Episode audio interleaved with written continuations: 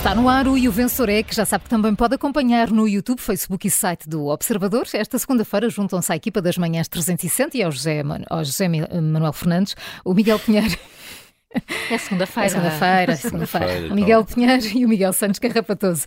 Carla, arrancamos a semana a pontuar as contradições da política externa e os deputados desalinhados. Distinguimos ainda o comentador, Marcelo, eh, e as suspeitas de corrupção no Parlamento Europeu, mas começamos com um banho de cultura. Vamos sim. Évora vai ser a capital europeia da cultura em 2027. A decisão foi anunciada na sexta-feira. Júlio, queres distinguir essa bela cidade? É verdade, que é onde eu estou, precisamente, é, porque não foi atribuída a Évora. Não há coincidência. Isso é, é, é o repórter que vai ao local é, mesmo, não é? Não foi, Évora foi, eh, foi escolhida e anunciada como capital europeia da cultura em 2027 e eu cá estou, já para preparar 2027, não. É, a, a, verdade é que eu sei bem o que é que representou ao próprio Porto e para, para o Grande Porto ser capital da cultura em 2001 Sim. O que isso significou em termos não só da atividade cultural, essa o Porto já tinha bastante, mas do salto que a cidade e, e todos os municípios à volta deram a partir de 2021. E esta é também 2001, uma grande. 2001. 2001, digo, e esta Sim. é uma grande oportunidade também para Évora e, sobretudo, o Alentejo, que não esqueçamos, eh, é também uma região muito esquecida e muito certificada, eh, que tem sido, enfim, fustigada também de alguma maneira nos últimos anos, eh, pela, enfim, pela saída de pessoas aqui eh, do Alentejo. Esta é uma boa oportunidade também para o, o Alentejo. Eh, faço referência aqui a um jornal, o Diploma de Évora, que é um jornal centenário, já tem 100 anos de edição continuada, numa altura em que o papel, enfim, também sofre uma crise eh, profunda. Eh, e, sobretudo, chama-me a atenção aqui num jornal eh, esta frase que, enfim, tem a ver ainda com os problemas da centralização.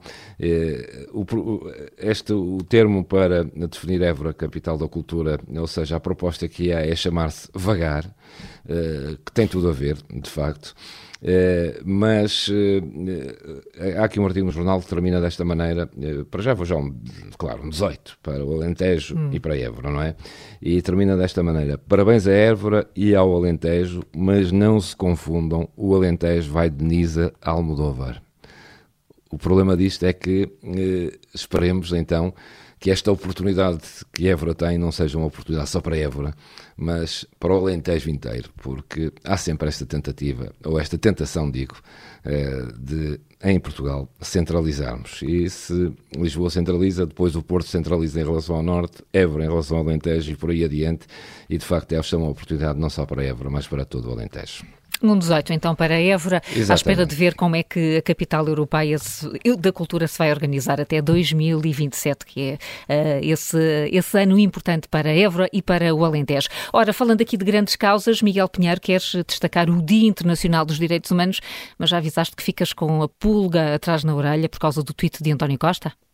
O que é que se passou? Sim, no, foi no, no, no, sábado, o sábado foi o Dia Internacional dos Direitos Humanos e António Costa escreveu no, no Twitter que, que a luta pelos direitos humanos, todos sem exceção e para todas e todos, sem exceção, enfim, repete aqui, não percebi muito bem esta coisa, é uma causa norteadora para Portugal. E depois diz que nós vamos manter uma posição intransigente nos quadros bilaterais e multilaterais sobre todas as situações que nos, estiram, nos inspiram preocupação. Ora, qual é a nossa posição intransigente? Portanto, uma das grandes apostas de Portugal uh, na diplomacia é a CPLP, a Comunidade dos Países de Língua Portuguesa, e então o que é que nós fizemos intransigentemente uh, nos últimos anos? Foi, uh, claro, aceitar o Qatar na CPLP, o Qatar que António Costa tem criticado violentamente em matérias de direitos humanos, e depois, outra decisão intransigente na CPLP foi a de aceitar, como se sabe, a Guiné Equatorial uh, um país com, com um regime que a Amnistia Internacional uh, diz que pratica há décadas a tortura, as prisões arbitrárias, assassinatos à margem da lei, enfim, todas essas coisas menores Uh, que alguns regimes políticos praticam, e agora e este que está junto de nós intransigentemente na, na CPLP, há, há, há 15 dias apenas, olha, é notícias fresquinhas, Júlio. Há 15 dias, o ditador que manda na Guiné Equatorial foi reeleito, usemos esta expressão, uh, nas recentes eleições também, usemos também esta expressão de forma liberal, presidenciais, teve 94,9% uh, dos votos, portanto, Teodoro Obiang é já o presidente há mais tempo no poder em todo o mundo, está desde 79 e agora ganhou um novo mandato de 7 anos. Eles lá têm estes mandatos de 7 anos que o nosso presidente da República defende, só que não são mandatos únicos, não é? Mas pronto, mas pelo menos já tem os 7 anos. E nas eleições, uh, também lhe vou chamar eleições por economia de palavras, legislativas, que aconteceram ao mesmo tempo que as presidenciais, o partido de Teodoro Obiang conseguiu quantos lugares no Parlamento? Vocês conseguem adivinhar? Quantos é que eles conseguiram? Quantos é que há? Quantos? Pois, eu não sei quantos é que há. É irrelevante, ganharam todos. Pronto, conseguiram não. todos, todos os lugares no Parlamento. Assim também evita-se chatices, não é? Agora é preciso andar aqui a ter discussões. Portanto, se como nos diz António Costa, a luta pelos direitos humanos, todos sem exceção, são de facto uma causa norteadora para Portugal e se nós temos uma posição intransigente nos quadros bilaterais e multilaterais em que estamos envolvidos, então, em vez de escrever uh, tweets de Miss Mundo, o Primeiro-Ministro devia propor que a Guiné Equatorial fosse posta fora da CPLP o mais depressa possível, já agora o Qatar também, e assim já estávamos aqui puros a defender de forma intransigente os direitos humanos. Não fazendo isso, então, não venha com conversas, num sábado ainda por cima, estava eu muito bem a descansar e a ter que levar com um tweet vazio do Primeiro-Ministro sobre Direitos Humanos. Portanto, olha, queres uma nota? Quero. Eu queres uma nota? Eu vou dar. Que nota é que eu dou a isto? Olha, vou dar um. Olha, oh, Miguel, pensa que podia estar influenciado. Foi no sábado, a seleção portuguesa jogou, foi eliminada, se calhar também não Sim, estavas bem disposto. Ai, foi? Foi. Aconteceu isso? Foi. Pronto. Olha, não, mas fica aqui um 3 para António Costa, que sabe coisa que eu não suporto são estas uh, retóricas vazias que, que alguns responsáveis políticos usam para se colocarem num plano superior, quando depois na prática é o que se vê. Um 3, então, uma, uma negativa muito, mesmo muito baixa para o Primeiro-Ministro, este tweet que assinalou o Dia Internacional dos uh, Direitos Humanos. José Manuel Fernandes, tu queres ir a uma outra polémica, essa não, enfim, vai continuar, não, não parou nesse Dia Internacional e tem a ver com um caso com suspeitas graves de corrupção no Parlamento Europeu. Sim, é, é verdade. O que está em causa é eh, nada menos nada mais do que vice-presidente do, do, Parlamento Europeu, não é? Portanto, uh, Trata-se Eva Kali, Kylie, acho que é assim que se diz, é uma grega uh, e que uh, tudo indica andava a fazer lobby uh, pelo Qatar. A polícia belga, pelo que eu percebi, não, não disse que era o Qatar, disse que era um país da Península Arábica, mas, mas pelas votações recentes, pelas inter, intervenções recentes de Eva Kali, os jornais belgas e a imprensa belga está a dizer que é sobre o Qatar e é o que nós entendemos que seria normal. Uh, não vou aqui dar muitos detalhes, já se têm sido dados do noticiário, vou só destacar uh, dois aspectos que me parecem, parecem relevantes. Primeiro que tudo, isto aconteceu nos últimos dias e mal a senhora Eva, Eva Kelly foi detida, o partido de que, ela, de que ela faz parte, que é o PASOK, o PASOK é o Partido Socialista da, da Grécia, portanto, uh, fez uma coisa que aparentemente é uma violação dos direitos humanos, que é não esperar pelo trânsito julgado de, deste processo para imediatamente expulsar uh, Eva. Eh, portanto, eh, não sei, acho que deve estar a vir aqui um problema qualquer de um entendimento uh, uh, Oriente da Europa, que é onde fica a Grécia, e a Ocidente da Europa, que é onde fica Portugal, uh, entre os socialistas sobre o que deve acontecer quando alguém está sob investigação e, e é detido. A outro, o outro aspecto é que o Parlamento Europeu se prepara para fazer o mesmo. Vai haver hoje reuniões, hoje e amanhã, um conjunto de reuniões importantes e a percepção uh, que existe entre muitos eurodeputados, incluindo eurodeputados da bancada uh, dos democratas e sociais-democratas, portanto a bancada dos socialistas também, onde, onde uh, a que pertencia Eva, Eva Kali, é que isto não são apenas algumas maçãs podres, como muitos se apressaram logo a dizer, pode haver uma, uma prática mais habitual de compra de favores no, no Parlamento Europeu, até porque, e este aspecto é importante, no Parlamento Europeu há códigos de conduta, há regras para lobbying, há, as empresas, por exemplo, têm a obrigação de registar todos os encontros, até almoços que ofereçam a eurodeputados, mas os diplomatas não. Uh, os diplomatas não. E, portanto, isso está aberto ao uh, lobby de, de, países, que muitas vezes é até mais importante e mais poderoso do que o lobby das, uh, das empresas. é interessante ver o que, o Parlamento Europeu vai fazer para melhorar as suas práticas, porque este caso é um daqueles casos, olha, faz-me, fez-me lembrar o Lava Jato, não é? Uma pessoa entra das pessoas e encontra malas de dinheiro. Uh, e no caso de Lava Jato parece que era escondido numa parede, num dos casos mais famosos. Aqui acho que nem numa parede estava, não é? Estava mesmo assim à, à vista de toda a gente. Não, um saco, não é? Em casa da própria. Era um saco, marido, claro. quer dizer, um saco em casa da própria. Julgo que também era o pai que ia com uma mala de dinheiro a, passar pelo aeroporto, enfim. Uh, não vou aqui entrar mais detalhes, a minha nota neste caso vai ser positiva para a reação do PASOK, um 15 e para a reação do Parlamento Europeu. Que não deixaram um à justiça claro. o que é da justiça. É isso, eu estava à espera que, de. Que não repetiram a frase à justiça o que é da justiça, à política o que é da política. Eu estava à espera é de. Uma alegria não ouvir é. essa, essa, frase repetida neste Que esta fosse a oportunidade de nós ouvirmos eh, em bom português to politics what belongs to politics and to justice what belongs to justice. Mas em é? grego, em grego. Mas em grego, não é? Em grego, em grego não sei se não sou capaz claro, de eu estava à espera de facto que quer o Parlamento Europeu, o PASOK e por aí fora, toda a gente que já reagiu e já agiu atenção, não é? Porque ela já foi suspensa também uhum. da, da, função de vice-presidente do Parlamento Europeu, que aplicasse esta máxima, que é uma, uma máxima muito em voga por cá, mas olha, enfim, ainda não foi desta. Eh, Zé Manuel, que nota é que dás então ao PASOK e ao Parlamento portanto, Europeu? Dou, dou, vou dar 15 quer ao, hum. ao PASOK, quer ao Parlamento Europeu, por não terem usado essa frase e por terem agido imediatamente, não é? Hum. Fica, fica então... É, é, isto não é um detalhe, porque quando estas coisas acontecem, independentemente daquilo que a Justiça venha a apurar, há uma sombra de suspeição sobre os agentes políticos que prejudica todo o espaço democrático. Eu acho que isso é preciso perceber que quando essa sombra existe, a política é afetada por aquilo que é da justiça.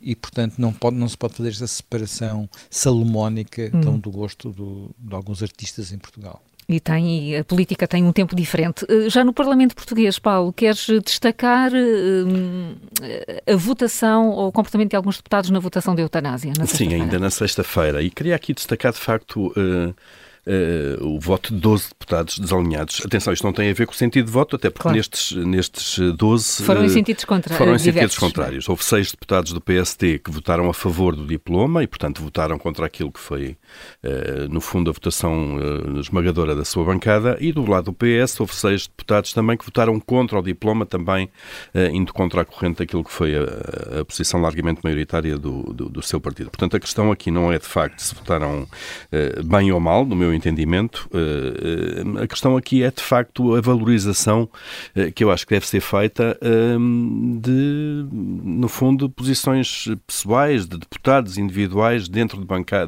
dentro das suas bancadas e ao arrepio daquilo que são, digamos, as linhas maioritárias, maiorizadoras da, da, da, sua, da sua bancada. Acho que os deputados saem valorizados com isto, o cargo de deputado sai valorizado com isto.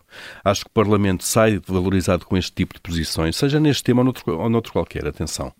Um, o, o, Parlamento ganha um, com este tipo de posições e com esta diversidade, mais do que aqueles um, votos com quase 100% uh, por bancada, em que basta o, líder da bancada parlamentar uh, levantar-se para significar o, o, voto de dezenas de deputados. Uh, e acho que os próprios partidos, se forem inteligentes, podem valorizar este tipo de posições. estamos aqui naqueles, naqueles casos que é uma questão de consciência disto, sobre a eutanásia, sobre aborto, sobre, sobre outro tipo de, de, de regras que têm a ver com os costumes. Um, mas atenção, quer dizer, isto são questões de consciência individual, mas é bom que noutras questões que sejam políticas ou de políticas públicas, se quisermos, eh, não desta área, mas área económica ou social, os deputados também votem em consciência, já agora, não é? Que não votem em inconsciência. Ó oh, oh, Paulo, desculpa só, só aqui um ponto, mas eu tinham-me dito que uh, não era preciso um referendo porque, sobre este assunto, porque nós vivemos numa democracia representativa e tu votas nos deputados para eles cumprirem os seus uhum. programas. O PS enfim, apresenta-se, se não no seu programa, pelo menos o seu, o seu histórico é de defesa uh, da eutanásia. Então, mas é democracia representativa. E eu, quando voto no PS, estou a, votar a favor da eutanásia, ou afinal, depois os deputados é que decidem como votar. Os deputados e, se é seis, e, se seis, e se seis ou doze deputados têm direito a ter uma opinião diferente do seu partido, então eh, isso não é prova definitiva de que deveria haver um referendo sobre este assunto, porque não, de todos vistos, nem sequer. Não, Quer dizer, eu, eu, não, eu, não, parece de todo que, que, uma coisa tenha a ver com outra, então, sinceramente. Então, mas, mas uh, vamos imaginar que eu sou uh, a favor da eutanásia. Voto no PS porque sou a favor da eutanásia. Porque me dizem que a, a democracia representativa não é? É, em vez de eu votar por mim, voto in, através de partidos. E depois há um deputado, sem dizer nada a ninguém, sem ter tornado isso claro durante a campanha, uma campanha eleitoral, vai votar como entende. E eu, onde é que está a minha representatividade no Parlamento? A tua representatividade está no, antes de mais está no deputado em que tu votaste, que provavelmente nem sabes qual certo? é, nem tu, nem pois, eu, nem ninguém, não é? Mas não eh, terá havido pessoas que votaram nestes deputados, muitos dos quais que eu nunca ouvi falar, e que são a favor da eutanásia e votaram no PS, acreditando na democracia representativa e que o PS é a favor da eutanásia e depois agora não eles vão votar contra. Não vejo Isto não há todo, aqui um problema. Não, não, não vejo de todo esse problema. Os deputados estão lá, os deputados representam de alguma maneira o voto dos eleitores e uh, tiveram uma, uma discussão mais aprofundada, eh, reuniram, ouviram dezenas de especialistas, o tema é sensível, tem nuances de linguagem. Eu, sinceramente, acredito que eles estão muito mais bem preparados para tomar uma decisão sobre isto do que o grosso dos eleitores. Não tenho a mínima dúvida sobre isso. Melhor do que eu.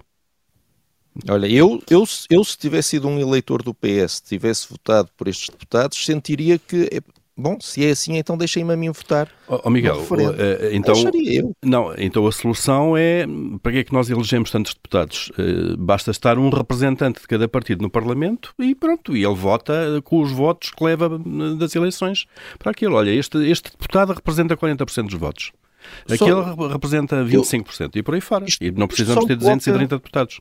Só me coloca alguma perplexidade. Se eu tivesse sido um eleitor destes deputados, eu estaria com algumas perplexidades e algumas perguntas a fazer, mas mas achas, então achas que é melhor uh, o, haver obrigatoriedade de voto, disciplina de voto? Não, não. Acho que, acho que se o PS entende que esta é uma questão tão difícil, tão complicada, que deve dar liberdade de voto, e acho bem, e se há uh, deputados do PS que vão contra aquilo que o seu partido defende, então o mínimo é passarem esta, esta decisão para os eleitores, para os eleitores poderem poderem tomar uma decisão. É e não a colocarem em programa eleitoral, pois. é isso, Miguel?